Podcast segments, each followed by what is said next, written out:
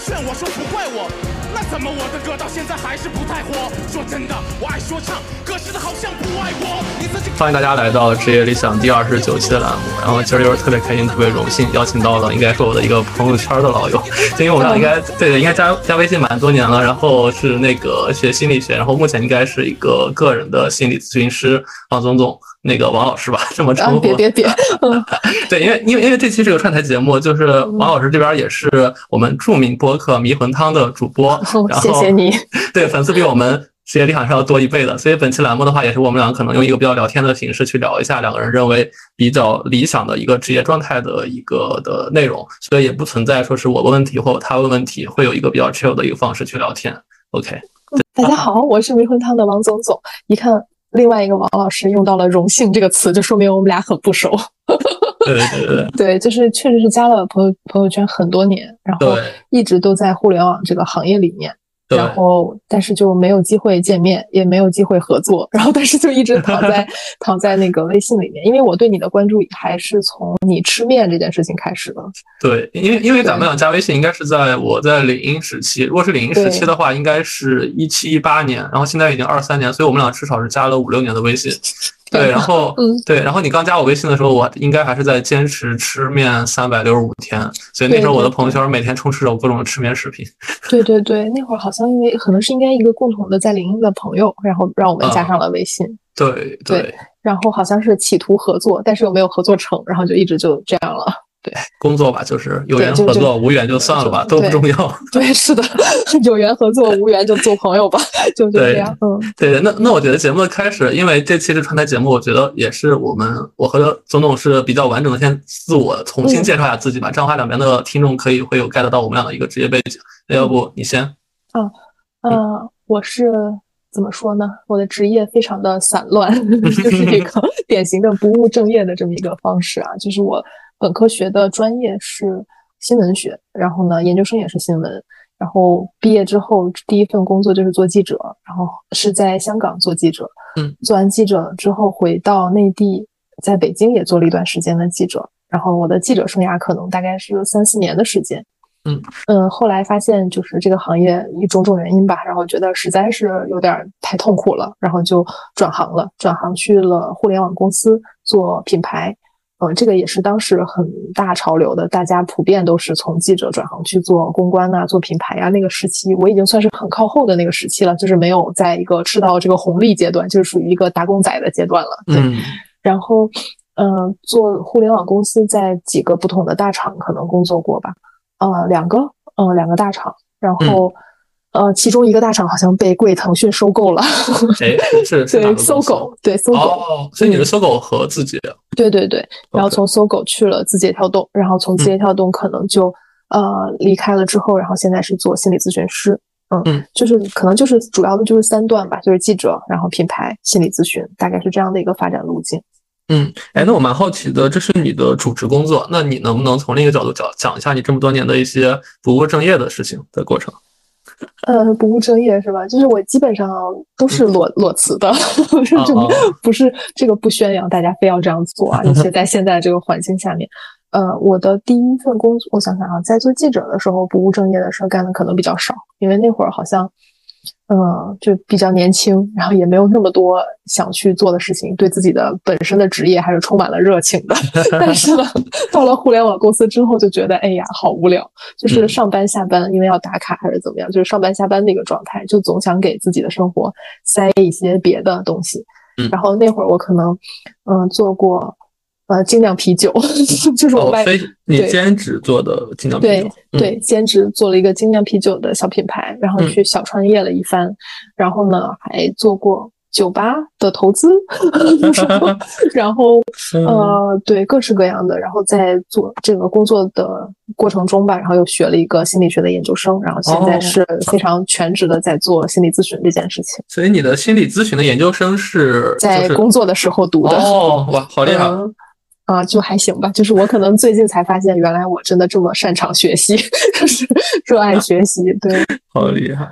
OK，那我介绍一下我这边的背景吧。对，嗯，对，然后我我我我我的学名叫威尔王，因为我是在全网各种的各种不同场场景下都叫这个名儿。然后我的话应该是一个理工生，我我是一个学建筑环境与设备工程的一个理工男，然后就天大的，反正就是我就我的专业，我的同学们现在都在各个工地里盖房子，或者各个设计院里去画房子。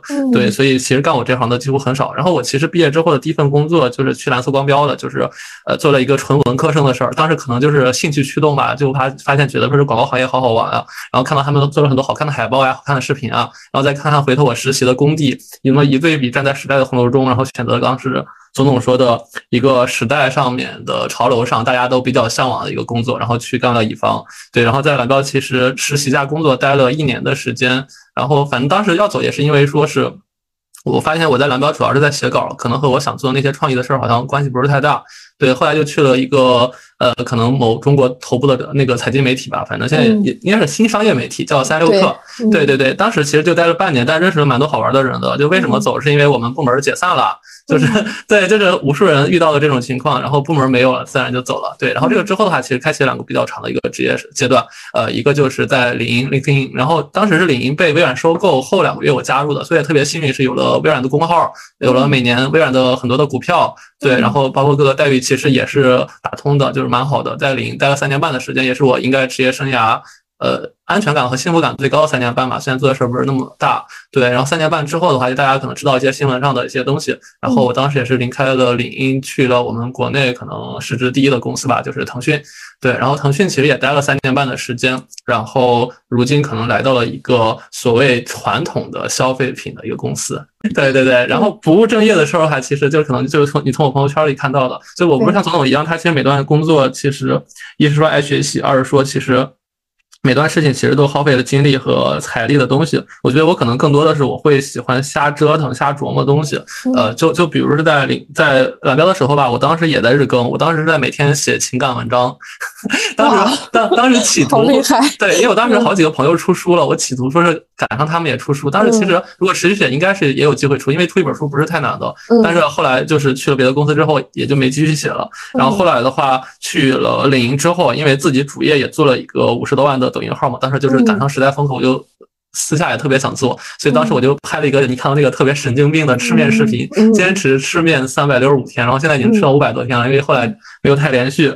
对，然后后来的话就是，哎，好像我也没有太斜杠，因为因为后来其实。你想想，我后来然后去拍了一些探店的视频，就比如泡澡店视频。然后目前应该我在北京的泡澡领域可能流量是第一、第二的，对，大众点评常年前十五的一个泡澡爱好者，对对。然后可能有段时间夜市比较火的话，就拍了一些夜市领域的东西，可能也是比较火。对，所以所以我其实包括我最近其实开始做播客，然后但总总可能是前辈了，其实比我早做一年。别别 没有，你看我的流量才这么点儿，这一年也就这样吧。粉丝比我多一倍，所以所以其实我我觉得我的私下。做的那些事儿都可能是像很多人的一些业余爱好的东西，反而不是像你一样，其实你会很专注的做一些东西。嗯，大大概就是这样。那我但我听上去，哇，这我可能要日常夸人了。就是我 我觉得是非常好的一个状态，就不是随便就能做一个号做成那么多粉丝的。就你抖音一下就五十多万，是吧？对，但交给公司了，也不属于我。最后，嗯，对，嗨，没关系嘛。嗯。就是这能力是留在你自己身上的吗？啊，谢谢谢。当当时做个人的时候就没有成功了，对，还慢慢来嘛，是吧？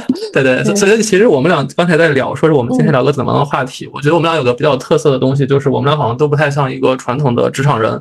就是其实我我们俩身边是有很多很成功的职场人，他们一步一步往上走，每一步都很踏实，然后也晋升晋升的很快，然后包括也是总监啊，也什么总经理啊，就像我们俩这个年纪的。但我们俩更像是两个不务正业的人，虽然可能我们俩过往的经历都试图在大厂里待很久，但是呃，但是我们俩好像没有存活下来。对，然后也一直在寻找可能自己的舒适状态。所以，我我我今天我有个话题先抛出来哈，我想聊的是说，是否不务正业是职业理想最好的一个状态？然后离是我们这个节目离开的离的状态。对，嗯嗯，为什么离开这个事儿好像是更加理想的一个状态？对啊，就因为不喜欢所以离开嘛？离开的话是不是就开心？嗯，我觉得可能是不满足现状，所以才会觉得离开是一种开心。对对，嗯，就怎么讲呢？就比如说现在好多人说要离开北上广，然后去大理干嘛干嘛，去移民去海外，但是好像，嗯，真正的离开了之后，到了新的环境里面，可能还会有跟原来一样的烦恼。因为可能他没有解决最开始烦恼的那个焦虑本身。对，而而且其实就不仅说是没解决烦恼本身，而且很多时候可能会出现很多你遇到不了的新的烦恼。当你进一个新公司之前，你总觉得这个公司特别了不起，特别好，各个个都好，你想到它哪都好。但一进去之后，就会发现，只要是个公司，好像都是千疮百百孔的。对，对，好像，嗯，包括怎么说呢？一开始会觉得怀揣很多期待哈，互联网公司啊，多么的先进啊，那些理念怎么怎么样。然后你真的去传播那些东西的时候，你会觉得就是自己也没有那么相信。其实怎么说呢？太相信，我觉得也不太对。就是你太相信一个公司的理念，这个对个人来讲好像也是一种异化啊，就是好像也不是一个特别能独立思考的一件事儿。但是你完全不信，还去传播那一套公司的理论的话，也会很割裂、很痛苦的。嗯，对，就就举个例子，当时其实最极端，我在蓝标，我决定要走的时候，是因为当时在做百度的 PR，但当时百度那一年其实出了血友病啊，出了各种的东西，嗯，但你知道出于。企业你是需要帮他去降低舆舆情的，但是我出于个人的道德，我是不会让自己做这种事儿的。所以当时我就在那个的节点，我直接就跟领导说了，我干不下去了，我可能真得走了。对，然后去了所谓的另一个极端，写了百度的寒冬的三十六课。然后，对对，所以就刚刚你说的，可能我觉得就是最起码你的道德感或者你最低线的东西是一定要相信它是好的。嗯嗯，对。然后我会觉得，刚才你有提到咱们这个年龄啊，朋友们都在大厂怎么怎么样。我其实前两天刚刚就思考这个问题，我发现我已经很少，就是我的朋友啊，已经很少有正经八百在上班的了。我觉得那天特别神奇，就是我的好朋友要么都是在创业，对，就是创业到了一定阶段，然后要么就是，嗯，在干嘛呢？在完全的不务正业，在旅行，然后基本上就是这种。嗯，有确实还有继续上班的，但是非常非常少，已经屈指可数了。对，是不是因为是我们这个行业？因为我们俩可能最后都停留在了类似于市场品牌公关这样一个门槛很低的一个行业。对，有可能。然后基本上到了三十多岁之后，如果你不是一个特别高的管理岗的话，嗯，你去当执行，大家会判断你的工作能力没有那么的强，且你熬夜能力也没那么强，可能就会慢慢被社会淘汰了。对，有可能。啊，我的朋友们好像也有可能就是因为你的个性是这样，所以你的朋友的类型也都是这样，就是他们可能未必是被淘汰的，但大部分都是就是自我选择，可能不太适合在一个机器化的大厂里面工作。明白，对，因为我听了你的播客，我看其实总总他可能像我不像我，因为我是个艺人，你是个爱人嘛，就是你的朋友其实应该你择友的标准会很高，然后你也不会有很多的朋友，所以所以其实我理解你身边的朋友应该是和你不管是性格还是差不多很像的人，对对对，嗯，那有可能。哎，你的 MBTI 是什么？我是 ENTJ，ENTJ 哦，指挥家，哦，蛮好蛮好，对，就是一个很外向、自信心爆棚的人，所以我。我做事儿或者工作的话，永远不会觉得自己不行。哦，哇，这太好了，就是一个完全不会被职场 PUA 的人。对，就是如果有人想 PUA 的话，我一定会证明你是个蠢蛋，然后会把他干到离职。嗯，对，很好。嗯，我觉得不务正业这个事儿，但是我现在越来越发现的是，嗯，特别务正业的话。很容易让让自己失望，就是如果特别特别认真，然后全部的心血都在工作上，然后领导说什么就是什么，然后认为自己的行业非常非常好，然后这这类型的朋友啊，我会觉得，呃，很容易因为嗯个别的事件就会导致很大的失望，对信念的崩塌，对对。就因为我朋友圈有一些做企业文化老师，我不知道你之前你的工作是企业文化吗？我做过呀。对对，我觉得你，我记得你当时就做企业文化。其实做企业文化，尤其是要相信这一点，因为你一定是要相信你的企业特别好，而且你要挖掘出你的企业特别好的几个点。对，然后你要不断去宣扬它，包括你的朋友圈要让你的其他人看到它特别好。就刚刚你说的，如果你有一天你不相信它好的话，那你没办法去做这份工作。呃，对，但是我确实不是很相信，就是，嗯，我不相信一个一个公公司它的最，就至少是现在当下的中国企业哈，就是我们经历过的这些企业，我不相信它最底层的核心是为了让每个员工幸福，就这一点我是不相信的。国内的公司是没有的，好多的第三方的书也有记载，说是可能国内目前企业因为最初的创创业源头是这么去要求的。对，嗯，对，就是我已经有点忘了当时传播的那个企业文化的很多点啊，就当时我就会倒背如流，就那一些。然后我会觉得，就是他其实并没有说把员工的幸福放在很靠前的这个位置上啊，就是，但是这也无可厚非吧，就是在注重效率的这个，他毕竟是个公司，你不是去公司过家家呢，也理解啊。但就是，嗯，怎么说呢？如果你作为一个员工，尤其是做一个传播企业文化的一个员工，在这里面，然后你把自己的那一套，然后非常相信的话，好像也不太合适。哎，所以总我想问一下，你现在还有职业理想吗？嗯，我现在如果是做心理咨询师的话，那职业理想就是可能可以帮助到一些人，给一些人一些启发。嗯，就可能这个和我年轻的时候的那种真正的那个理想啊，职业理想是有很大差别的。因为年更年轻的时候，尤其是做记者嘛，你会有很多说啊，你一篇文章就能改变什么什么，你可以帮助到人，改变切实很大一部一部分人，改变很切实的东西。后来你就发现，其实改变不了呀。然后你这个理想慢慢的就会被重塑，被自己重新的改造。嗯，现在可能就会变得更加的呃小而务实，就是你可能只需要帮助到。能向你伸出援手的人，那就是这些你的来访者，然后找你做心理咨询的人。那这些人，你能帮他到什么程度？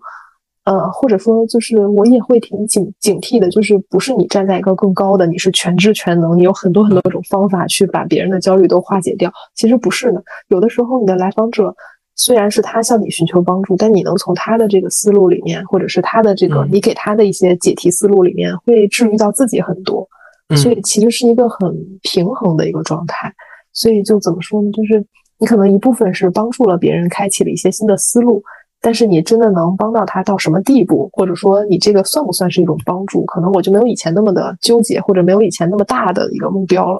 嗯，哎，那我蛮好奇，你底层逻辑是因为当时你做记者，可能你想帮助更多的人，是因为你感受到了一个无力感和你不可实现性，然后你才回归到了一个帮助。个人的这样一个范围内吗？嗯，呃，我觉得是，嗯，呃，或者说怎么说呢？就是以前会有体会到很多的不公平、不公义啊，就那些东西你是啊，其实是没有办法去改变的。但是面对不公义、不公平的这种事情，我们的思维方式怎么调整，可能能让我们好受一点。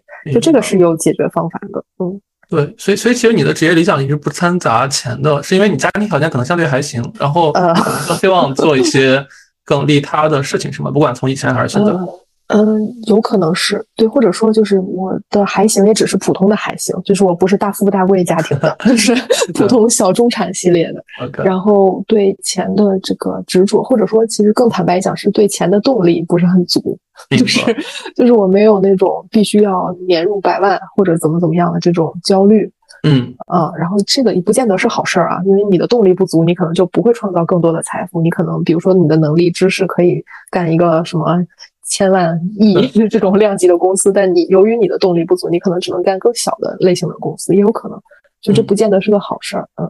对，其实我想问这两个问题，是因为我一直在探索我们所谓不务正业，因为我觉得还是给不务正业打个引号，因为其实目前来说的话，你已经把个人咨询师、心理咨询师变成你的一个正业了，对吧？嗯嗯。就就我在想的是，你这一路上，其实你最初像你有新闻理想的时候去做记者，包括后来其实你有很多人最正统的互联网的理想，去很多大厂，再到后来，其实你在那过程中去做副业，然后把副业变成你的主业过程中，其实你是逐渐。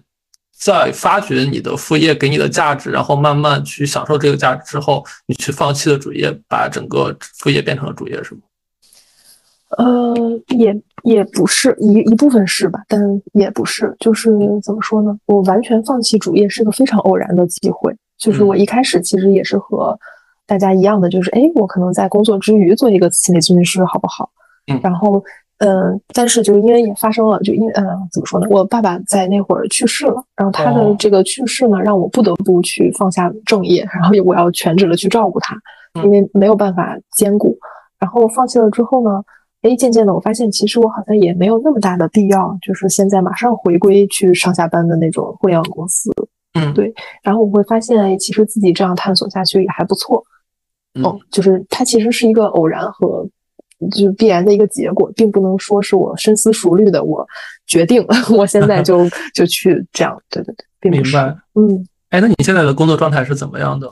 每天会有固定的客流，然后来找你吗？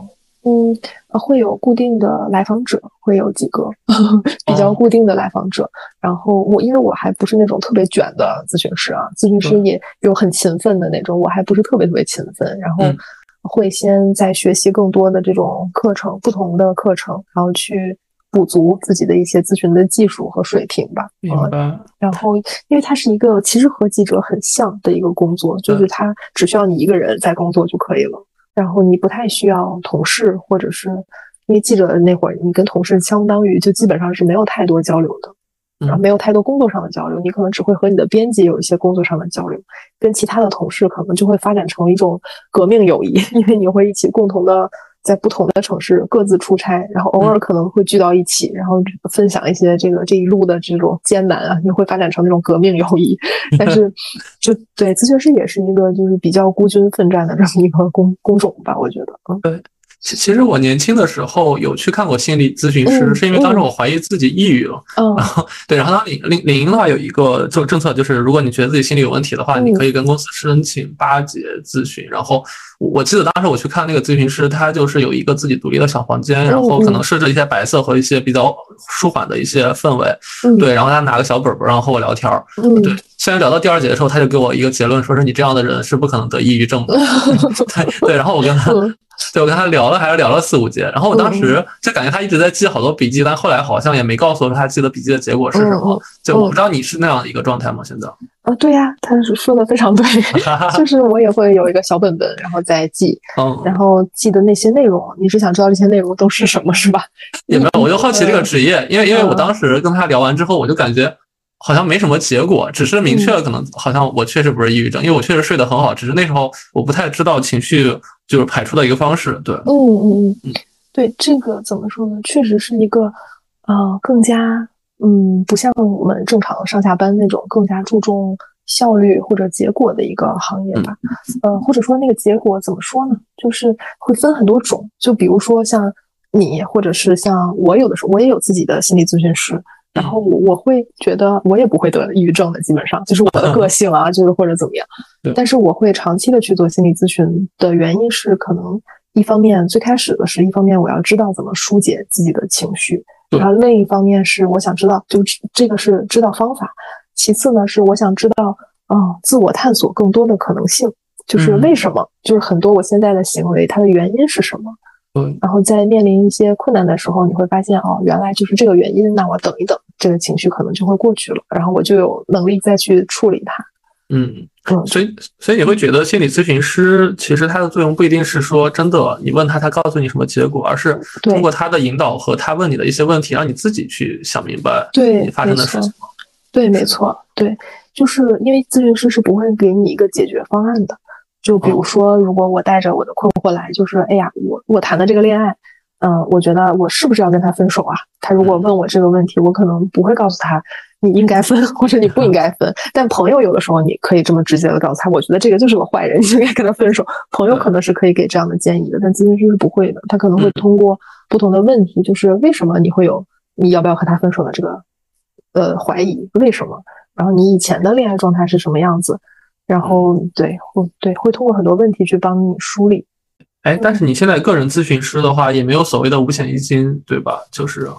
呃，可以个人上社保呀，然后也有有工作室啊，然后也可以自己去，对，有公司什么的可以交，嗯，对，所以我理解，其实你现在状态可能就像理发店啊，或者像饭店一样，其实就是自己有一个小的一个空间，然后在这个空间里去做咨询，但是其实其他东西都是一个很正规，也不是说正规吧，应该是一个很很常驻的状态了，不是说是可能像那很多人 gap 的时候，大家其实偶尔写写字儿，或者像偶尔拍拍视频一样，对吧？嗯，对对，哦。然后还有什么呢？比如说，我也会在想拓展的客流，就是这件事情可能也是个人职业，因为咨询师也有，比如说你在机构上班的咨询师啊，那种你就可能不需要去拓展你的客流。然后像比如说录播课，可能就是我一个拓展客流的一个渠道，然后朋友介绍，然后等等，然后对对对，不同的。哎，那我好奇，播客真的能帮你带来客流吗？呃，一一点点，一点点，嗯，明白。因为我看到好多人录播客都会做那个，就留下自己的微信，然后让大家加他，然后会拉一个呃所谓的听众群，对对对对，就反正我个人其实是目前会把每期嘉宾拉一个群，然后我不太拉听众群，是因为。好像我没有那么多的能量去跟那么多的人每天在群里沟通，但是我的嘉宾可能我觉得，既然我邀请了你，我是认可你的一些东西的。嗯嗯。哦，天哪！你一个艺人都没有听友群，我竟然一个 I 人是有听友群的。哎，但是我我真的发现了，就是 我好像好多做播客的人，一他们好像 I 人会比较多，就不知道你看最近 Blake 就是那个 What You Need 的主编也开始做了，包括你，包括其实之前只说好几个人，其实你们都是 I 人，就是可能因为你们在现实社会社交本来 就有障碍。对对对，所以你们其实，在播客这样一个形态，就比较网上的表达，而且就是一对一的表达，然后包括在群里，其实也是一个虚拟世界表达，好像会比较让你们感觉到舒服、放松哈。对对对对对。然后像我这种的话，我本来在现实世界里就在疯狂的跟人说话，然后 然后我在网网络世界，我就感觉好像我我去跟我想说的人说，然后包括我沟通的人，可能是我比较熟悉的人，我反而会这样。哦。对啊，这个也挺好的，就是这个就是差别。对，因为我的听众群也还很小很小，就是我也很难每天在里面说话。但是，就是对，确实是这个，其实不就是在互联网公司的概念里面，就是一个社群运营做的不好的表现吗？就是我本人。对，好吧。哎，那我们回归到不务正业的这件事儿吧。嗯，你你觉得你工作的时候，就是我，我们就从你那个在。大厂的时候吧，我觉得那个可能会比较典型的一个状态。你觉得你在那时候你的主职工作有不饱和吗？或者说是你有想不好好干吗？嗯，我可能没有想不好好干，但是呢，我可能确实怎么说呢？嗯，就是也不能说不饱和，但我只能我只能说就是挺没劲的，就是这种感觉。就是你会觉得你的能力在这儿可能用了百分之六七十，嗯，然后已经领导都满意了。就是可以了，好吧？对，但并不是说你能力有多强多强，而是也并不是说他们要求有多低多低，而是你恰好就是理解他们的那个需求，就是你理解他们那个点，然后那个点嘛，恰好你又可以就是满足。就是我发现好像我我有很很努力很努力的同事啊，就他非常好，就非常的就是热爱工作，然后在这个工作里面特别特别的忙，真正做到了九九六，然后每天很晚很晚下班。就住在公司附近，然后但是我呢，好像就是我会蛮早下班的，就是我可能吃完晚饭，我就实在是没有事儿干了，我就走了。在前司可以这么做吗？可以啊。哦，对，也可我嗯，我也不好说是不是每个人都可以，但是可能就我比较幸运啊，就是遇到的领导也还蛮好，然后公司氛围也还都 OK，就是可能那个阶段是这样的。然后，嗯，我可能没有，就是我想我想做的。很多事儿，我会发现，其实在这个公司里是一部分能做，一部分就是做不了。然后那做不了的那部分呢，我就觉得那就没必要在这里面做。嗯嗯，哎，所以所以其实你会那时候会有很多想法，包括你当时开精酿啤酒的店，包括开酒吧，是你想做的事儿，然后工作带给不了你的吗？嗯，我觉得是，嗯，就是它可能更多的是创造啊，然后。创意啊，这些东西，然后这个创意或者创造本身呢，在工作里面一定是在一个框框里面的。对。然后这个框框呢，就是宣传公司有多好，对吧？然后那那就不是所有你想做的创意都能在这个条件下面实现了。那你其他的那个你的个人的表达，你的个人的空间，可能我当时就想说，哎，我可能就会通过别的去实现，比如说做小的品牌什么的。然后现在我会发现，其实。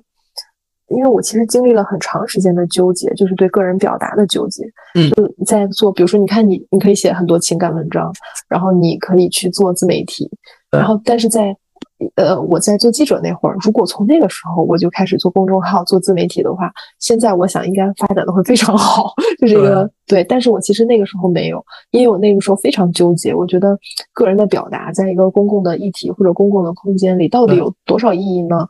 然后你究竟有什么用呢？就是我纠结了很多这件事情，然后现在渐渐的我会觉得，就我还是先可以把个人的表达当成一个记录，就是我不一定非要对别人产生功能才可以去表达，说不定在这个过程中有了一些功能，那不错；那没有这个功能就算了。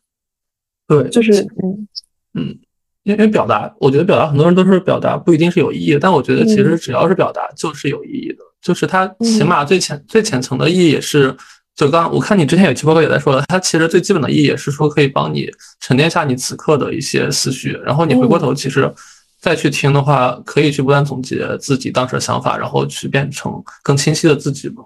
嗯，对，是的，对，就是包括比如说像今天我们说录这期播客，然后回顾自己之前的所谓很多不务正业的事儿，会发现。就是，因为没有一个所谓的正业是你必须真的应该去做的。对。然后我会发现，其实啊，你做记者从某种程度上帮助了你做品牌公关这件事情。做品牌公关从某种意义上又帮助了你，你你你去获得获客这个能力。再比如说做播客，然后对你的咨询的工作其实也是有帮助的。嗯。然后做记者其实对你做咨询的工作也是有帮助的。就是它种种其实都是可以。呃，混杂在一起呢，看上去很混杂，其实也是一条主线，就是它可能它基于的是你这个人为什么工作的一个动力。明白。哎，其实其实你刚才说，就是工作带给不了你很多创造的东西，我是挺有体会的，因为是吧？因为我这一两年其实一直在体会这样的事儿。嗯，对对。然后包括其实你当时那个组就不说名字，当时你那个组的人我应该认识一一二吧？对对，大家大家给我表达的都是这样一个状态，所以我觉得我觉得其实也不是说是你们表达这个状态，我觉得现在整个社会的环境下，如果你去做一些大公司提出的东西，大部分成分上来说都是没有创造性的。嗯，对，因为它已经不是。是说，是可能是一五年那会儿一个百花齐放，或者说一个万物创新的一个年代了。现在大家都在求稳，对，包括你现在你看你买盐都买的买的难买了，对你买盐这件事儿一定不是一个有趣的事儿。嗯，对，所以所以像我们这种可能本来就是一开始就是转行，然后又对所谓的品牌市场这样一个新兴行业或者这样一个本来就是创业性的行业有很大的寄托的时候。我肯定会有失落感，那这个失落感的话，其实就是我们俩可能不务正业的一个源头。因为我自己就是这样，一旦我的主业如果不饱和的话，我一定会用很多副业或很多奇奇奇怪怪的东西去填满我的关于创意或者关于能量的那部分释放的部分，不然我就会觉得我的一天可能会很浪费。对，然后回过头就是，如果你的副业真的是能帮你赚钱，当然更好。但是其实往往大部分的时候。他不让你赔钱就已经不错了，对，是的，对，对，对，因为很多人，你像，尤其我们这行人，很多人想开咖啡馆，想开民宿，对，想开餐厅，但是就是包括我的节目里，二十多期里有至少十个人是开过饭店的人，只有一个人是目前在赚钱的，其他人呢都已经倒闭了。嗯，对，嗯，是这样的呀，所以就是会觉得，我经常会劝退别人说，不要开咖啡馆，不要做这种事情，对，然后。就是怎么说呢？就是他可能从某种程度上，副业是一个寄托，他可能是一个好像有了副业就能去解决主业上的很多麻烦，但其实不是的。嗯，就是如果你真的把它只当成一个副业的话，那就不要寄托太多的钱吧、赚钱的目的呀，然后等等这些。嗯。对，它一定是个疗愈剂。我觉得它它只是说，就比如现在很多人做小红书，包括我和我老婆也都在做小红书，但我们俩都只有一千多的粉丝。虽然可能能零零总总的接个什么五百块钱的单啊，七百块钱的单，然后一个月赚个一两千，但但但是如果你变成主业的话，肯定就不不是很开心。但是如果你现在当成副业，没事儿去接一接，哎，然后一是说觉得我自己还能赚到钱，二是拍的那些奇奇怪怪的东西，一旦和工作没关系，我发现很多事情都会变得很有趣。对，是的，就就很奇怪，就是就是在工作里，有时候我去拍一些视频，它其实如果你让我当副业拍的话，我会觉得还挺有意思。但我一旦当做工作的话，我对它的要求就会变得特别高。就比如一个 TVC，我一定要它拍的就特别牛，不然的话我就会很失望。但是它如果是我的副业的话，我给它的分数就百六十分，可能它就已经能满足我很高的一个需求了。哦，是这样的哈。啊，不知道我自己我是这样的，我觉得。对，嗯，对，就我能理解这个意思。就是我可能我在反思我自己当时拍 TVC 多少分就满意了。就是我可能有一点点相反，就是在工作上，如果这是别人，因为就是你不是这个公司的老板，然后他我会用他的标准来去给这个 TVC 打分。就是我觉得已经到了他的一百分了，那即便他是我的六十分也无所谓，就是这种感觉。但是如果你在一个现在哈，如果做心理咨询或者怎么样，就是这个东西。如果没有达到我的就是八十分、九十分以上，然后我就会觉得不 OK。但是这个东西如果是别人的一百分，我也会觉得不 OK。就是他可能有一个他是自己的事儿还是别人的事儿的一个划分。就对我来讲，嗯，对，因为当时对我来说的话，拍一些很创意的视频，就是如果工作的话，它一定是要上热搜的。如果没上热搜，在我当时腾讯的环境里，我们就直接定义它就是失败的，这毫无疑问的。嗯，对。但是你要像个人的视频的话，我我朋友圈发一个，然后一百个人点赞，我就觉得这个视频很成功了，对吧？就跟你说的，他取悦的东西，就虽然可能有时候是别人，但是其实反馈自己心里的状态是不一样的。嗯，对，对对。所以其实很多时候，我就发现，如果你去做很多不务正业的事情，反而会让。你的人变得更容易开心，就比如我们俩做播客，你看你有两千多的粉丝，我有一千多的粉丝，我不知道你现在累计收听量有多少，我现在累计收听量将近也就一万。嗯嗯，对，你你开心吗？我还挺开心的，对吧？你应该多一些。嗯，我我我要不我现在看一眼有多少，因为我好久没有关注这个数据 了。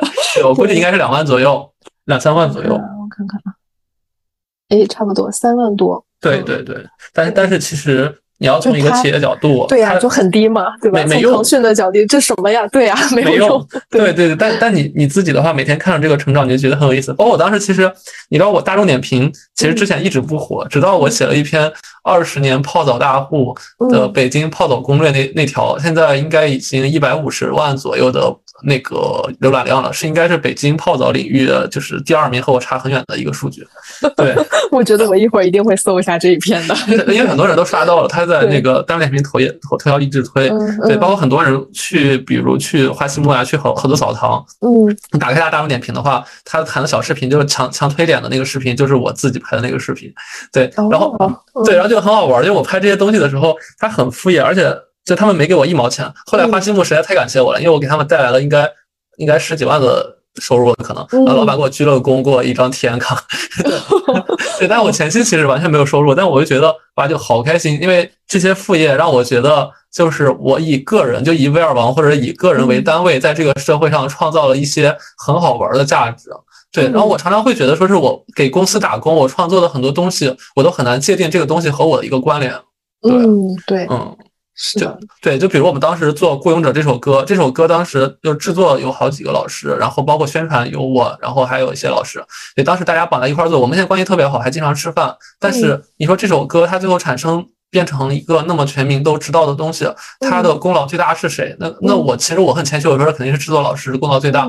对，但是大家每个人都没办法去把这个东西完全和自己去绑得很近，因为它毕竟还是一个公司行为。你没有那几百万去请陈奕迅或者唐田不给你写那首歌，他都不会成功。它就是一个很难界定的东西。但是如果我个人不务正业的去做很多东西，包括我拍夜市，就是他如果。变得稍微有一点点流量，那其实就是你个人给这个社会创造的不一点不一样的东西，它就会迅速会形成一个你很高的一个心理满足感。嗯，对，没错，就是说我会觉得，嗯，越把这个个人的幸福感或者成就感全情投入在工作里的人，就说明他可能在生活中有一部分会嗯不满足，就是没有被补足的地方，才会让他全情的信任完全的一个工作。明白。嗯，这这是心理学的一个知识吗？呃，不是，是我个人的感受，不是。好吧。对，或者说，嗯，其实就像也是吧。从心理学的角度上，如果你对一件事情就那么一件事情非常非常的执着，嗯，就说明肯定是有某一个心理的问，就是部分是需要补足的，就是可能也也也有关联吧。嗯，对。而且最近其实好多人会推崇一本书，叫什么《毫无意义的工作》，是吧？我家其实有这本书，嗯，但我一直没翻。就光看它这个名字，我觉得它就是一本，呃。不好好工作的圣经，就你光 端着这本书站在人面前，你不看他任何一页，你端着这本书，别人就会觉得哇，这个人一定就是好有想法。对，给他通透了。对，而而且整个社会好像现在这样的一个主流的想法会越来越多。嗯，对，就是比如说以前老一辈革命家可能是觉得铁饭碗啊很重要，考公上岸这些很重要，在现在可能也是也重要。对对，嗯，他其实背后你会发现，他其实。就是考公上岸为什么很重要、很很有吸引力的原因，是因为好像进去，我揣测啊，好像进入了这个体制之后，就不用再为工作烦恼了 的这种感觉。对对，就就你好像就有了一个。稳定的保障，它给你很多确定感，然后你也用不着喜欢这个工作，但是它很确定，然后不会抛弃你，不会离开你，然后你只需要完成了一些指示，这些工作剩下的时间你非常确定的有朝九晚五，剩下的时间就是你在工呃在生活。呃，即便其实工资很低，但是你在那个圈子里，你就觉得它就是一个稳定的状态。嗯，他可能就给你了一些确定感。那这个确定感其实有可能也是我们就是从副业这种呃好玩的、创意的、乱七八糟的事情里获得的确定感也是相似的。就是他们可能能从朝九晚五里面获得一些确定感。那我们是从我的个人价值在不同的事情上的发挥获得了一些确定感。对，所以所以其实我有时候在想，说是一个持续整个整个人生的低谷。呃，持续稳定的低谷对你是更有安全感，还是说有一个波涛起伏的汹涌澎湃的人生，可能会很低，也可能会很高，会给你带来更高的幸福感？所以很多人好像在在我们我们俩刚毕业那个年代，可能很多人会选择说是会喜欢波涛汹涌这样来回波动的人生，因为大家能看到很高的东西。但是可能在如今这两年，好像更多人会选择这样一个持续。平缓的一个状态，即便这个即便这个状态可能持续在谷底往上不多的地方，嗯，对，因为可能是最近这个世界不确定的因素太多了，就大家需要很明确的确定感，嗯，也无可厚非吧？你看，就是这日本都排海了，这都这样了，世界都要下沉了，对，而而且很多人就开始持续上学，就是可能就不想走出校园了，嗯，对。对，包括我们，我现在这个公司里好多实习生，因为他们已经没有 HiCon 能给他们转正了，他们又开始继续去升学校了。哦，就是就反正也不也不用考虑年纪了，就真的好像他们也不会觉得说是哪年工作就算晚。嗯，对，就是那我觉得人生可能波涛汹涌的这种感觉，就是我确实也能理解，有的时候会觉得哇塞，别再波涛汹涌了，就让我安静一会儿，让我躺平一下吧。确实是，就是因为。嗯，人还是会，一定是会有起伏的。哪怕你选择了非常平静的人生，哪怕你选择了进入一个非常非常平静、确定的生活里面，但这个生活本身一定会给你波涛汹涌的。对，因为对起伏是一定的，不可能有人是一成不变的。对，因为因为你毕竟就不管在哪个地方，你还是要往上去走。就不管这个上是什么样的上，是经济上的上还是职级的上。对，嗯。虽虽然我可能最近了解到有一些人真的干了一辈子专员，干到退休还挺开心的，嗯，但是我觉得这样的心态可能是一个蛮不容易的心态的。哦，是对。那你会有那种比如说三十五岁焦虑吗？就在职场上的？我我我其实是三十岁焦虑，都不是三十五岁的焦虑。我我因为我过完三十岁生日刚一个月，嗯，对，刚整整一个月。我从三十岁开始之后，我就开始更加的迷茫，就是因为我越来会发现主业的工作。嗯，怎么说？我的上升途径会很不明确。就刚刚你说的，现在不确定性太多了。嗯，对。然后我现在可能去个什么中小型公司去当个 CMO，嗯，对吧？这我我不知道我能干几年，但是这可能是一条路。或者我在大厂里继续待，但是我就感觉我的性格，那那我到最后都不一定到总监的位置，因为我一直在得罪人。那那可能是 啊，对，因为我我我我是那种，就是就是一旦我觉得你弱，我就。不太想臣服于你的那种状态，嗯嗯，对，所以所以很多人会感觉到我瞧不起他，虽然可能内心是吧，但我表面其实还好，但他们可能就能感觉到这样状态。对，所以所以我我三十岁开始我就会也不一定是焦虑，但是我会很迷茫，说是我未来五年或十年我到底要做什么，然后我到退休之前那我的职业规划到底是怎么样的？我现在一直没想明白。你要我说我特别理想的状态的话，我一直在跟人说我最理想状态就是我主业我开一个洗浴中心。啊，对，因为洗浴中心真的能赚钱的，他们都是一年回本，只要没有疫情，只要开得好的话，在合适的位置。然后我的副业可能就是类似于做电台啊，可能就是拍一些视频，它不一定赚很多钱，但是它会。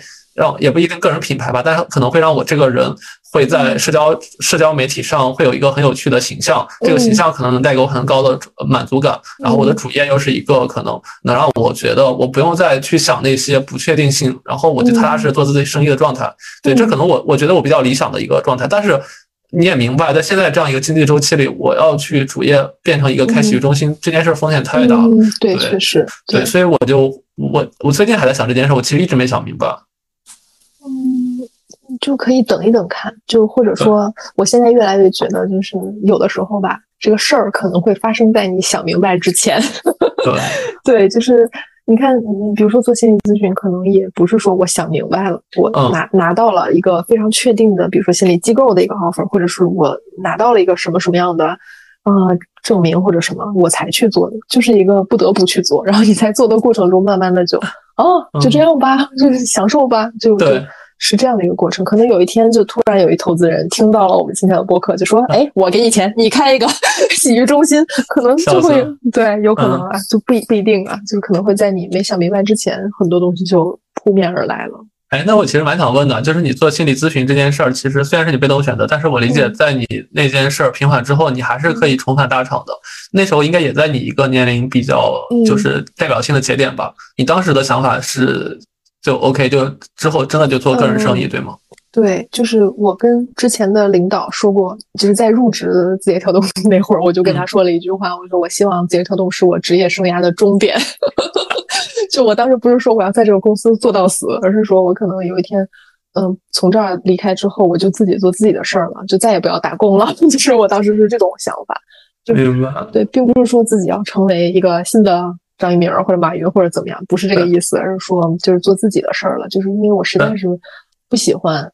别人要求我，你做个这个，你弄个那个的这样的职业方法方式吧，嗯，因为可能是你去自己的时候，你有觉得是你 最后一份职业理想烧燃烧尽了吗？就是你知道你的能量就只能在最后一个大厂待了，你没办法去想象你再去下一个大厂，有没有这种感觉？那倒没有哦，就是我会觉得，嗯，就是我适应能力还属于非常强的这种，我倒不觉得说就真的待不下去了或者怎么样，而且其实。在字节你也知道那个组，就是它是一个很好，就是很好糊弄，就是很好 过日子的一个一个地方，就是你不用特别特别的全心全意的沉醉在那里面，其实就能还不错啊。嗯。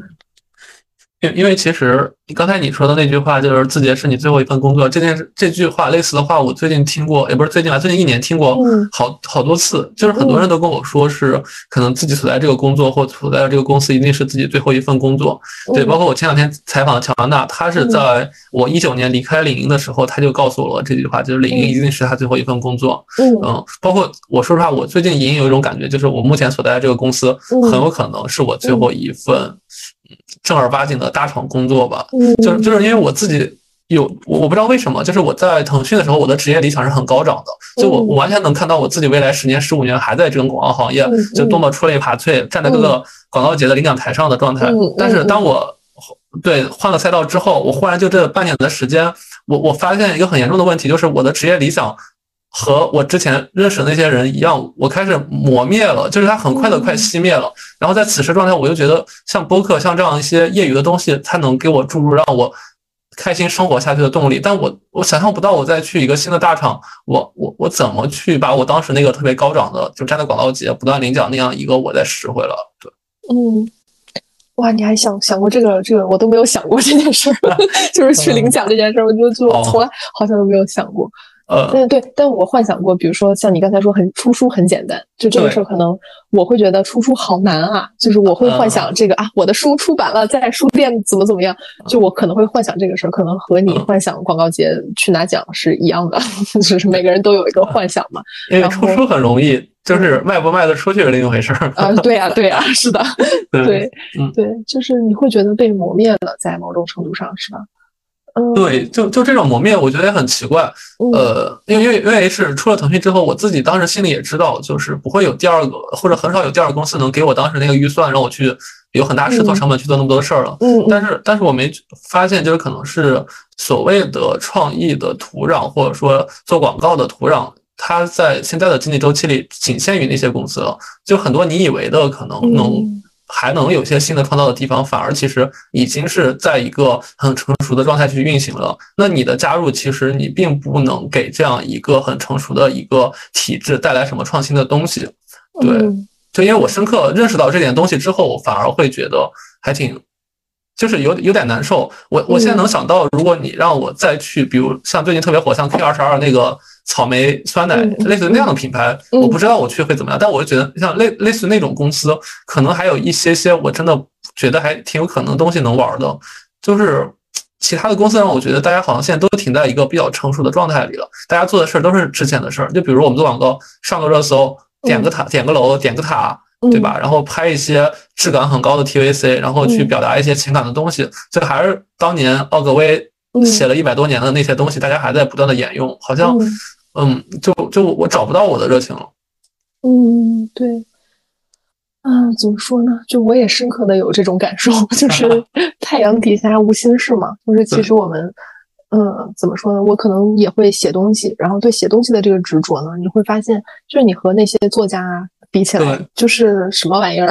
对，就是你要求可能就会对自己要求在这方面就会很高嘛。然后你跟那些很嗯很好的作家比起来，确实就不是什么玩意儿而已。然后你渐渐的你会嗯会发现，就是这个热情有的时候就容易被磨灭了。然后你的职业理想有的时候就会在各种现实中被打击了。嗯，然后我会怎么说呢？就是以前我会觉得说啊，一定还能有新的方向，一定还会怎么怎么样。然后现在我会就劝自己，就是说啊，可能就是这样了，现在可能就是最好的状态喽。你要是再折腾就不一定喽。就是他对，就渐渐的我反而能能接受了这种你的一些落差了。嗯。我不知道为什么，可能就是打击受多了，渐渐的就接受了。对，而且我还有一个观察，就是很多之前的人他会觉得，如果升到很高的位置或者当很高的领导，带很多的人，会给他很好的一个职业理想的满足感。但是你知道，我现在认识到的很多的中高层的领导，要不是已经被开除了，要不他在很痛苦的挣扎。他痛苦的原因是因为，就我们这行业，他痛苦原因是因为他发现自己完全落伍了，就是他们。他们的思思维方式已经没办法抓住现在年轻的主流消费人群了，然后他们又得试图尝试证明自己是还在这个权威上，所以他们也很痛苦。然后现在的社会的周期里又没办法去给很多，呃，很多所谓的领导层，他们很很长的时间去证明自己还有用。那如果你没用的话，这个公司还要生存。他不开你，OK，那你可能是家家家属啥的，他要开你也是很正常。所以现在好像我感觉到的不只是我们，就是你当了管理层也会有很高的职业焦虑。所以整个大家好像都变成了这样一个状态。对，就是每个人都在自己的各自的领域里面在独自焦虑。对 对，所以才需要心理咨询师啊！你说是不是 形成了一个闭环？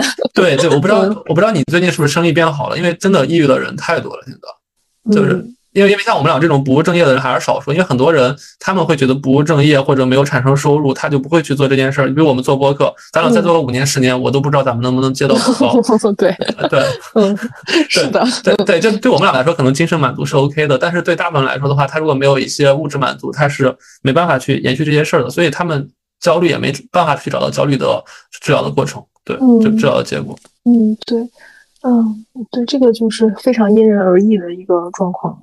嗯，我会觉得，就是怎么说呢？就是我有的时候也会有，就是工作一事无成的这种感觉。对，就是因为这个一事无成，可能是一一方面是同辈的压力，你会发现，哎，你周围的朋友他们创业是在了一个什么阶段，然后那些还在工作的人，他做到了一个什么程度，他月入多少多少钱或者怎么样。然后你会跟各种各样的不同的人去对比，包括尤其是你的同学，就是尤其同学的压力其实还蛮高的。就是你会发现和你受过同样背教育背景的人，他们现在在不同的国家，啊，在不同的地方工作，然后那些可能都是我曾经觉得，哎，这应该是我要过的生活呀。当时啊，就小的时候我可能会想说，那我是不是可以去，呃，新加坡或者去国外或者去哪儿去工作？然后，但现在发现，哎，你现在已经渐渐的就没有这样的机会了，就尤其是离开了大厂以后，然后包括你，可能我当时的那个组的同事们、前同事们，他们可能啊有机会出国去工作或者怎么样，你会看到那些，会发现，哎，你其实也放弃了那些东西，然后会不会有可能你留在那儿，就是能实现你曾经的一些理想呢？嗯，对，然后因为这些也会焦虑啊，会焦虑说是不是现在的我就是一事无成的呢？然后你的收入，因为我好像之前跟一个一个以前公司的朋友聊天，他问我说你一个小时多少钱啊？然后我可能就跟他说了多少钱，因为是新手咨询师嘛，就不会特别特别的贵。对，然后我也有跟他讲说，即便这个行业做到很贵，大概一个小时是多少钱？然后他他会说啊，那这顿饭我请吧。然后我说啊，好啊，你请吧。就 是就是，当然这个在我看来是个笑话，因为我并没有觉得说那我很失败，我一个小时现在就很便宜或者怎么样。呃，我会知道说这是一个过程，这是一个逐渐积累的过程。对，但是从更世俗的意义上讲，那你确实你的收入就是这个样子的，然后你的时薪和在大厂工作的人比起来就是非常低的。那你的这个变化就会让我有一种，有的时候会有一种啊，我是不是和他们对比起来是一事无成的呢？对，会有这种焦虑。但是这个焦虑可能过一会儿就好了，因为你会 发现这都是你自己的选择呀，这是你自己非常真实的选择，不是不得不做的选择，而是你真实的我就要这样做的选择。所以这个是个非常真实的体验。那这个体验的重要，可能就比那些。就比我以前，比如在工作里面哈，就是上班下班凑合过日子吧 的这种，就是更真实。嗯。而且会牵扯到这个国家的一个比较的体系，就是如果放之前的话，可能就是你刚刚说的，他每个月赚多少钱，然后北京买了几套房，然后可能到四十岁、五十岁的时候，孩子有受到多多少个，是不是儿女双全，是不是上国际学校？是的，对，就这样。其实，在不同年龄阶段，你如果达到这个标准的话，可能就会别人给你一个比较好的评价，加上你有一个比较好的社会身份。嗯，对。但但是我真的不太确定，说是接下来的整个整个我们俩在后面临的十年、二十年，真的还会是这样吗。就比如说，我和你可能都有房子，那 OK，那就他们很多人时薪很高，他没赚到钱，他他没有买房子，那是否我们就比他更好？或者说是现在很多人都不想生孩子了，那再过十年，很多人去比较，说是我的孩子上国际学校了，那说那我说我还上国际养老院了，就是对他比较比较体系可能会在变化，所以我最近也在想这件事，如果比较体系已经变得很不一样的情况下，那些所谓产生焦虑最源头的东西，可能就慢慢的也变模糊。呃，是的，就是哎，我今天好像播客，我发现就是我可能要火了的一个原因，是我发现我的播客居然有人骂我了，就是 对，然后我当时非常的兴奋，我截截屏给了我的朋友说，哇，有人骂我了，是不是说明我要火了？就就特别好笑那个点，为什么他骂我？就是这个跟评价体系是变化是有关的，是他好像觉得我好像怎么了，就是。啊，就是可能跟我说了妈妈很不容易，然后就是这个妈妈这个身份怎么怎么样，然后他会觉得说我好像很叫什么很谄媚还是怎么样，然后发现不都是女的吗？为什么单身女性就比妈妈要更这个评价好像更不一样一点，就更符合我们女权哈？现在这个这个状态里面，就是我会觉得，就这个评价体系确实在不断的变化，就是我依然我也是有生育焦虑的。我也会觉得说，哎，在我这个年龄的大部分朋友都结婚生子了，嗯，那那我没有，那是不是我落后了？我不够好？但我发现，哎，其实那个骂我的那个人，他其实完全是又是另外一套的评价体系，他会觉得单身是最牛逼的，就是对，这就是不一样。就我也现在没有攻击他的意思啊，就是我会觉得就是这是不同，就是很很很有趣，嗯，对，嗯。而而且最直接的，就刚我们聊的工资，可能是这个社会最直接的评价体系。因为所谓的就是家产啊，或者说是你房子，那可能是上一代给你的，或怎么样。但大家可能会比较，说是你赚三万，我赚五万，或有人一年能赚个二百万，那赚二百万的那个人一定是最厉害的，甚至他可能在大家聚餐的时候，一定都是最有社会地位的。嗯，对。然后这件事儿，我觉得可能也是在陆续变化的。对，就是。对，因为因为因为我不知道多少钱算够用啊，但是我觉得就是我看到的是整个大家整个先消费欲望其实没有之前强了，包括真的就是买房欲望意愿也没有之前强了，所以所以其实我我我个人觉得，就起码从我个人角度来觉得，我现在去评价一个人他行不行，他一定不是说他赚的钱多不多，就比如说是。呃，就就我身边其实很多人啊，他就特别会以自己认识很多厉害的人，然后觉得跟他们有建立了比较日常沟通的关系为荣，会觉得就自己很厉害了。但是我自己会觉得，就是我身边的朋友，我觉得他厉害的，他绝对不是因为他赚的工资高，他很多时候我觉得他他的思想程度会比我高，或者他是特别有趣。对，就比如甚至我原来我我觉得我们家门口的一个。做面条的老师傅特别厉害，他做的面条特别好吃。那我觉得他在我心里的印象绝对比比我的 CEO 要厉害的多的。就他和我的 CEO 同一掉进水里，我一定会救他的。对对，我理解。对，一定会救他的。对对，然后然后然后然后，我觉得就是这样一个评价体系下来的话，我反而我去交友或者我我面对整个我不管是我职场身份还是社会身份，我面对的人和他沟通状态都会让别人觉得哎蛮神奇的。就为什么你有时候你不怕领导，或者说你你你有时候别人觉得很牛的人。你你都不屑于跟他拍照，因为从我的角度里，我可能觉得我我会更尊敬一些能带带给我知识，或我觉得他在某一行有很深造诣的人。对，嗯，对，哦，是这样的，就是我特别能。有共鸣，你刚才说的这段话，就是 CEO 跟做面师傅 掉在水里，我也会选择。对对，就就那个做面的师傅，对，就是我会，对啊，就是会觉得，嗯，张一鸣千千万啊，其实就虽然看上去只有他一个，但是这个就虽然这个公司可能现在只有这么一个公司，但是我很警惕的，就是比如说那个公司的很多。人都会说啊，这个公司就是最好的公司，就是我可能看不到还有去别的公司的可能。我其实非常警惕这种 说法，就是我并不认为这是个最好的地方，就是就是它不一定是的，因为这不是你的公司呀。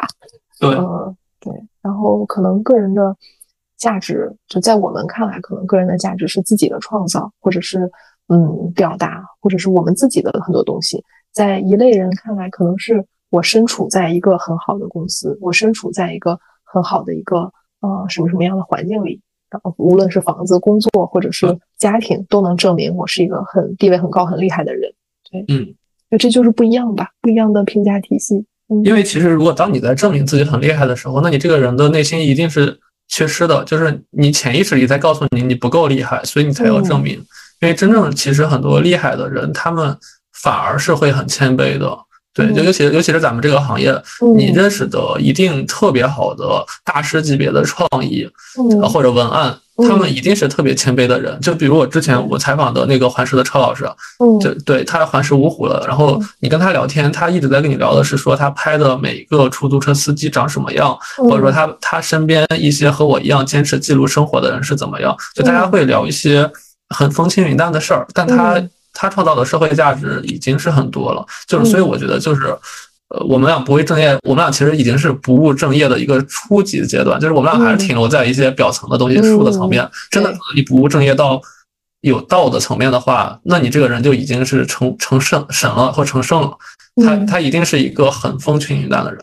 嗯，对啊，就是我还有很多的波动，情绪波动。很多的，对对，包括包括我现在，你看我写我的博客简介简介，我还是会写我是前腾讯前微软，因为我还是需要这样一个社会认同的身份给予我前期的流量价值。哦，真的吗？那我也写上，我好像没有写。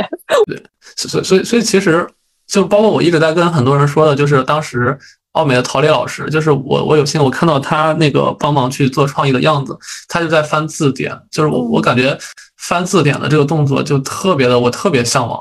因为如果我这样一个年轻的人，当时我才二十六七岁，呃，如果我去帮人想一个创意，我拿起一本新华字典去翻的话，别人一定会骂我你是个神经病。对，但是当当你做到他那个。阶段，或者说你已经有那样的一个社会积淀的时候，你去翻，你会觉得哇，就是他真的是很古朴的再去思考东西。嗯，对，这个你看和心理咨询也是一样的，因为你看新手咨询师通常会说很多话，就是他会会担心那个来访突然的沉默，然后那我用我的话给他一些 补上，就这些空白。但其实在我做督导啊，或者是我的老师会告诉我是。你这段话有点多，你不需要再说话了，你可以就让他去暂停，就你可以看看他暂停下来的反应。然后我会看到，比如说那些很厉害的咨询师，他其实只会问非常简单的问题，然后问完了之后就是等待。等待对方的反应变化等等等，然后再问很简单的问题，就他不会一上来就叨叨叨叨跟你说一堆，说我的感受是什么，我怎么怎么想，我曾经怎么怎么样，是不会有这种分享的，他只是非常简单古朴的一些提问而已。嗯，对，所以所以所以真的可能是一些积淀会让你形成一些经验的东西，就少变成多了。对，所以我们俩做播客其实也在一个比较新人的状态，因为我感觉我还是在输出自己的观点，然后。有时候我其实邀请了一些嘉宾，我发现我跟不上他的思想层次。就最最直接的就是，我当时找了一期东南亚的学姐，因为她 gap 了一年多，她读了好多的书，就是我们所谓的最直接的不务正业。然后她脑子里全是各种书的各种片段、各种句子，她能直接能背下来。我跟她对话的时候，我每问完一个一段问题，她去回答完之后，我接不上她的话，我就觉得我好无知啊。对，就在全程我就觉得我特别无知的在不断的问她问题。哦，对，你看这就是区别。我也有这样的朋友，就是他也会跟我说很多书什么之类的，有的能接上，有的就接不上。然后接不上的时候，我就会跟他说：“你别说了，行吗？” 就是，但是这就是在朋友跟朋友之间的对话，和录播课还是不一样。就是我可能不会，嗯，就是不会觉得先攻击自己 这部分。对我这也是可能我无知的表现啊，就是我不会先说自己。嗯，对对对，我理解你的感受。哎，所以我们俩还是回到那个不务正业的一个宏观的东西吧。就是我们俩其实，呃，怎么说？可能你已经说是从不务正业把这个东西已经变成你的正业了。然后，然后我可能是还是在努力去找这个东西。那你觉得我们所谓的不务正业这件事儿会变成未来的一个很大众的、很普遍的一个现象？嗯，不一定吧。就是我对人还是 没有那么大的，就是就是大家还是更倾向于过不太改变的波澜不惊的生活吧，就确定性的生活。嗯，然后我不觉得可能在未来的有限的多少年，然后会是发展成大家都没有一个主业，大家都是副业，不会改变的。目前，嗯 对，你你不会觉得世界会变得更有趣吗？嗯，不会啊，我觉得世界是在不断的重复的，好像没有变得更有趣。哦，就是我会觉得，你看现在和宋朝。哪个更有趣呢？不好说。人家那会儿玩的那些东西，宋词等等那些插花什么什么那些东西，建筑和现在比起来，哪个更有趣？好像我觉得是重复啊，就是不同的时代。嗯，就是我们现在觉得手机这些东西、播客这些东西，在那会儿可能是去唱个什么曲儿，去做个什么诗。嗯，就是不一样的玩玩乐的方法。嗯嗯，所以所以你觉得我们现在这个稍微低迷的一个社会状态？它比较像社会世界的哪个阶段？嗯，哇，这个问题可能怎么说呢？我的知识储备不够啊。我会觉得就是像像一个高速发展下来，就是后后堂 那种感觉，就是一个高速发展，但是。停下来休息一下的，大家都觉得好像有点无精打采，都觉得不知道未来去向哪里的这么一个状态吧。就是其实物质上是很大满足的一个状态。对，可能整个社会大家都在一个物质条件满足之后的精神的迷茫期了。嗯，对，嗯，好深奥，我们别聊那么深奥的话题。好，我也觉得是不利于涨粉。哎，我我蛮好奇最后一个，我我蛮好奇，其实你当时做精酿啤酒的，你当精酿啤酒的时候，嗯，你们是真个从产业链去找酒源，然后去包装这样的吗？对对，我们是因为当时这个其实也是很巧的一件事情，是有朋友在自己的农场做精酿啤酒，就是用自己的配方啊，然后从麦小种麦子还是怎么样，就是麦子，然后啤酒花，然后这样一点一点的这么做。然后后来就是发展成，哎，那不如我们去找一个酒厂，然后用自己的配方去实现一下这个东西。哦，就其实这个也不是很贵，然后几个人凑凑钱也就还好，就确实不是很贵啊，也不是一个特别赚钱的生意，而且是个很辛苦的事情。所以你们已经实现了，就是把品牌注册了，然后印出了 logo，然后卖给了类似于线下的一些渠道了。对对对对对，但后来也其实现在也没有再做了，就是因为什么呢？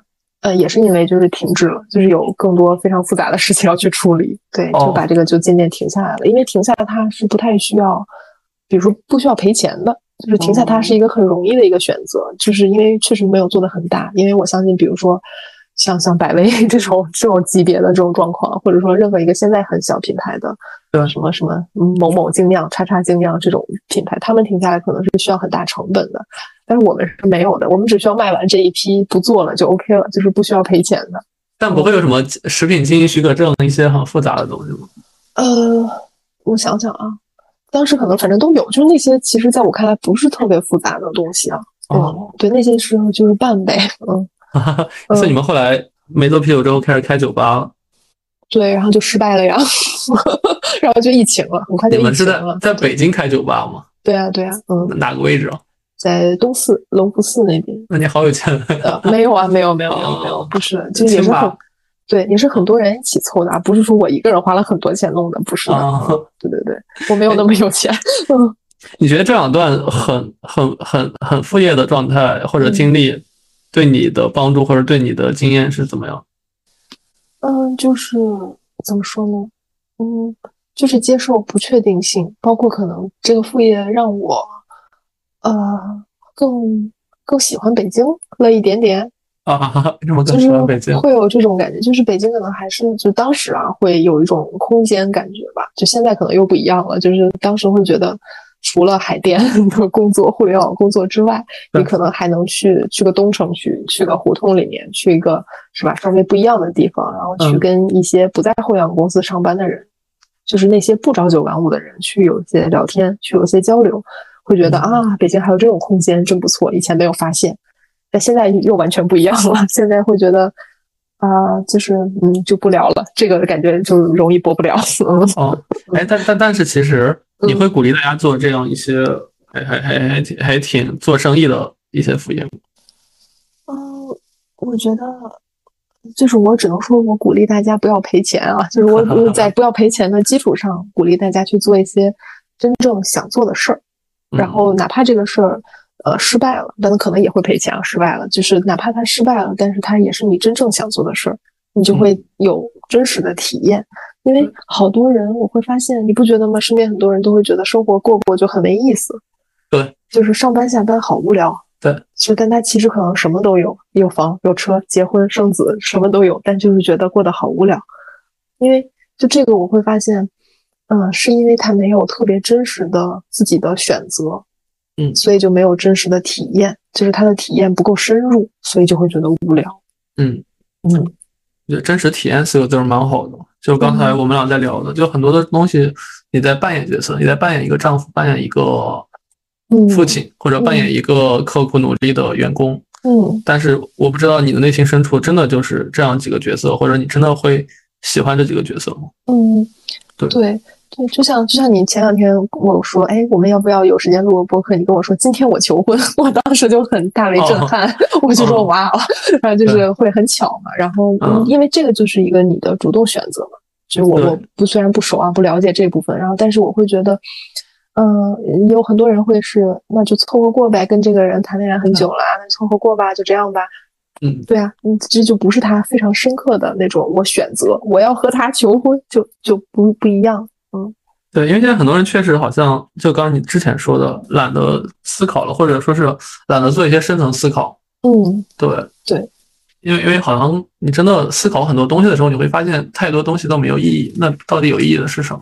就就可能很多人真的发现，所谓的工作好像绝大多数的都是在所谓的一个固定岗位做着既有的事情，做一个螺丝钉，做一个齿轮去转动。那你的作用可能是未来几十年之后会定义说是这家公司的生死存亡的时候，在某一个阶段，你在那个阶段存在过，但也不会某一个传记里也会写到你这个人。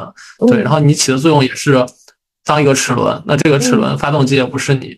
对嗯，对，因为绝大部分的工作可能都是这样。嗯，对，但是也失去了你最初说的创造创造性的东西。对，然后也可以接受自己是这个齿轮，然后有的时候齿轮稍微失控一点，就可能会把别的齿轮碾碎，也没关系。